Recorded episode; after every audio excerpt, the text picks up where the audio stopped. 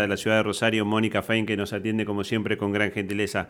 Mónica, ¿cómo, cómo le va Fabián Acosta, Natalie Bedini y todo el equipo? La saludamos aquí en la mañana de la radio. Hola Fabián, a todo el equipo, un gran saludo.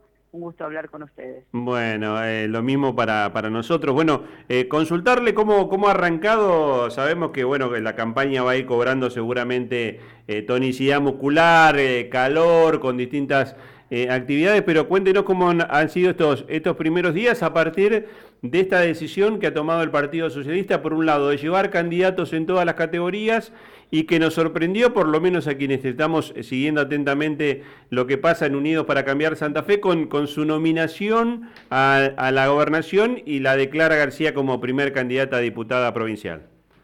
Bueno, la verdad que contenta de de poder eh, iniciar esta campaña con Clara, con quien a quien conozco de tantos años y con quien armamos un gran equipo cuando decidimos que su experiencia era fundamental para enfrentar a Omar Perotti en la legislatura y que mi experiencia en la gestión de gobierno aportaba a poner en marcha un gobierno en Santa Fe.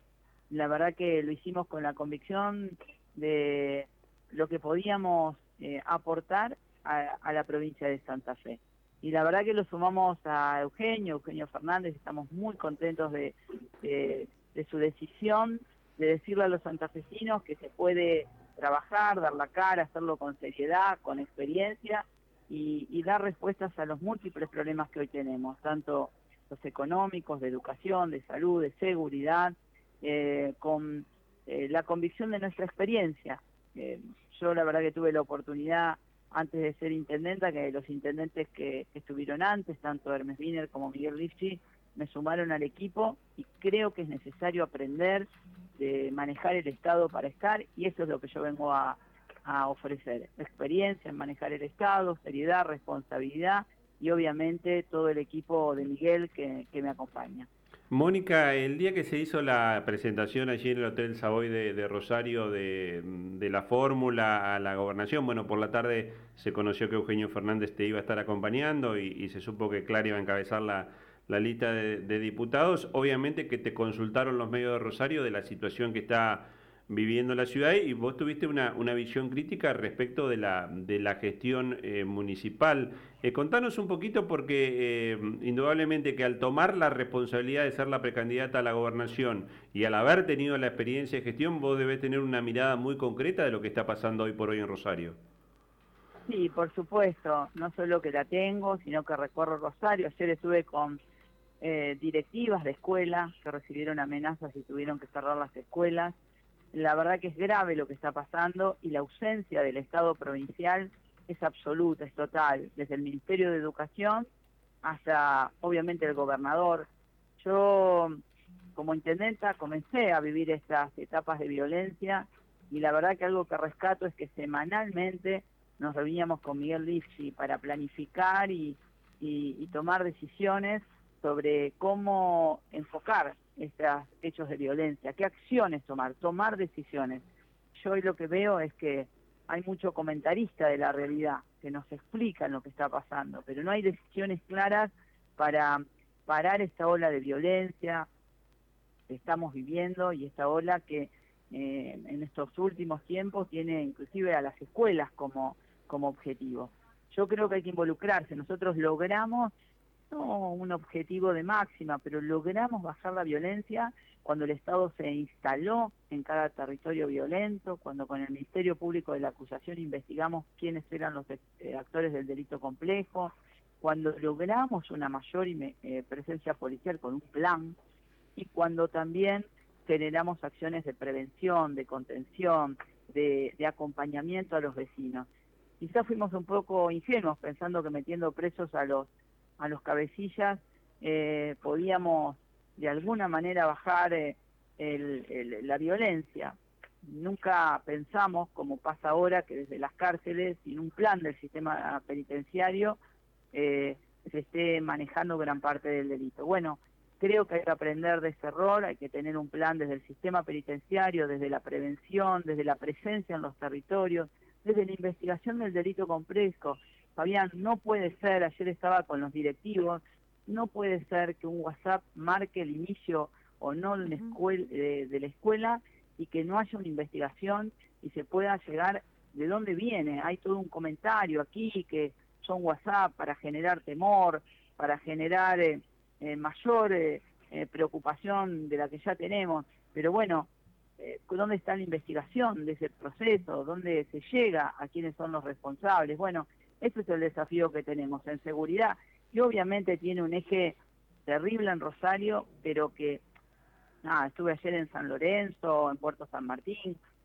ustedes saben que no es un tema que solo pase en Rosario, si bien se expresa con mucha más violencia, sino que es un problema eh, la seguridad, la violencia que debemos tomar como una política de Estado, porque si la corremos de un lugar al otro, lo único que vamos a hacer es, eh, bueno, no solucionar el problema, sino trasladarlo y eso no es la solución.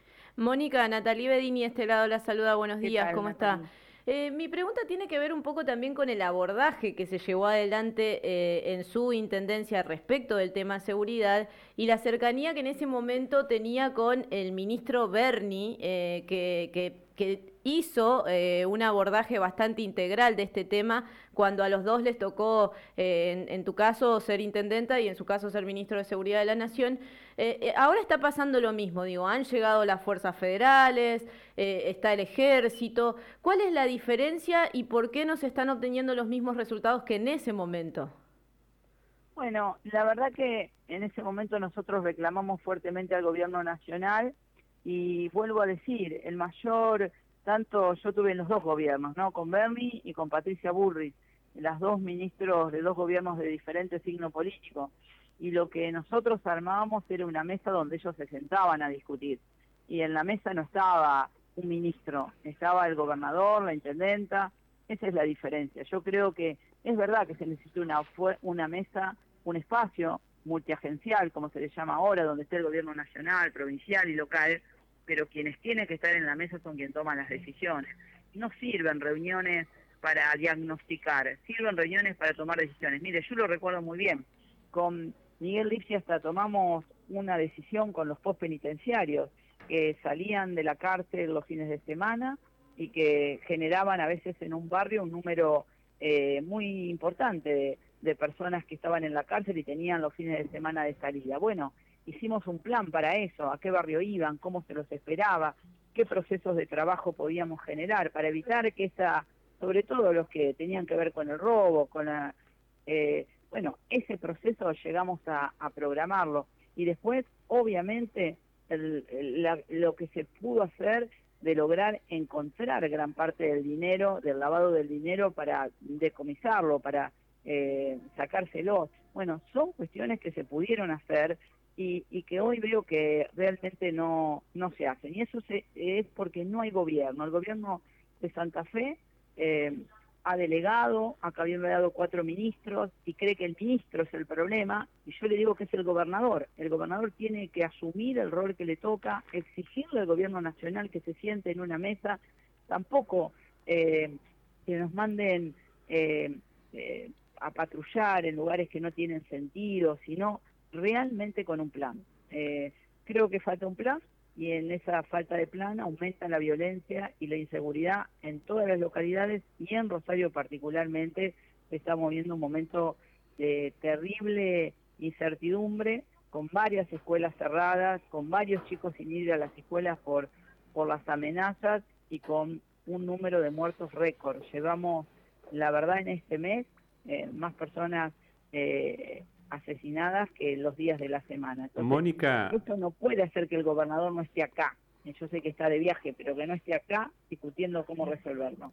Eh, consultarte respecto de esta presentación que ha hecho el gobierno de la provincia, que se ha eh, eh, presentado como querellante ante el Ministerio Público de la Acusación, ante esta ola masiva de, de amenazas. Hubo declaraciones inclusive del, del ministro de Gestión Pública que habla de que hay una operación montada y de intereses ocultos. Eh, ¿Te merece alguna reflexión eh, esta determinación que ha tomado el gobierno y esta mirada que tiene eh, el ministro que es la mano derecha del gobernador Omar Perotti?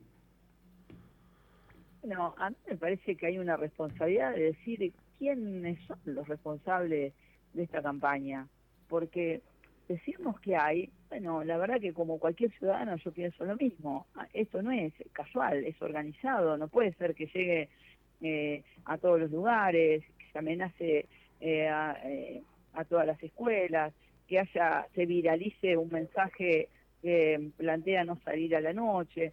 Yo estoy de acuerdo con el ministro, es un diagnóstico eso. Lo que yo me parece que nosotros necesitamos saber es cómo avanza la investigación y quiénes son los responsables de eso, porque si no, diagnóstico lo hace el vecino que va caminando por la calle, porque le llega a un por un WhatsApp, eh, a, a, mí me lo mandaron un montón de personas eh, eh, preocupadas, una amenaza de que no se saliera una noche en Rosario porque iba a haber tiroteos. Bueno, eso es nada más que un diagnóstico. Yo digo, tener un gobierno significa, está bien que sea querellante, pero realmente que se ponga y lidere saber quiénes están generando este, este caos que hace que cientos de chicos estén en su casa sin clase, que muchísimas personas, inclusive hablaba el otro día con una maestra nocturna, no hay eh, idea de seguir eh, eh, teniendo clases nocturnas, a veces los chicos que tienen clases más tarde piden salir más temprano, aquí los médicos de emergencia de,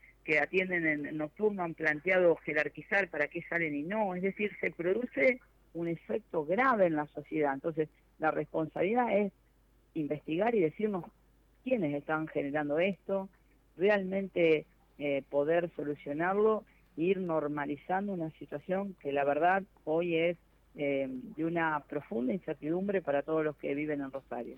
Mónica, agradecerte como siempre la gentileza de la comunicación. Cuando andes por la ciudad de Santa Fe te invitamos a que vengas aquí a los estudios para, para seguir charlando con, con más tranquilidad. Vamos a estar con Eugenio mañana por el departamento castellano y la semana que viene vamos a estar en, Santa Fe Capital y, en todos sus alrededores. Eh, así de que nos vamos a ver. Dale, buenísimo. Te agradecemos la gentileza. Que tengas un lindo día. Un abrazo. Mónica Fein, la actual diputada nacional por Santa Fe, precandidata a la gobernación por el Partido eh, Socialista, eh, en un día donde, bueno, la provincia se ha presentado como querellante ante el Ministerio Público de la acusación ante esta ola de amenazas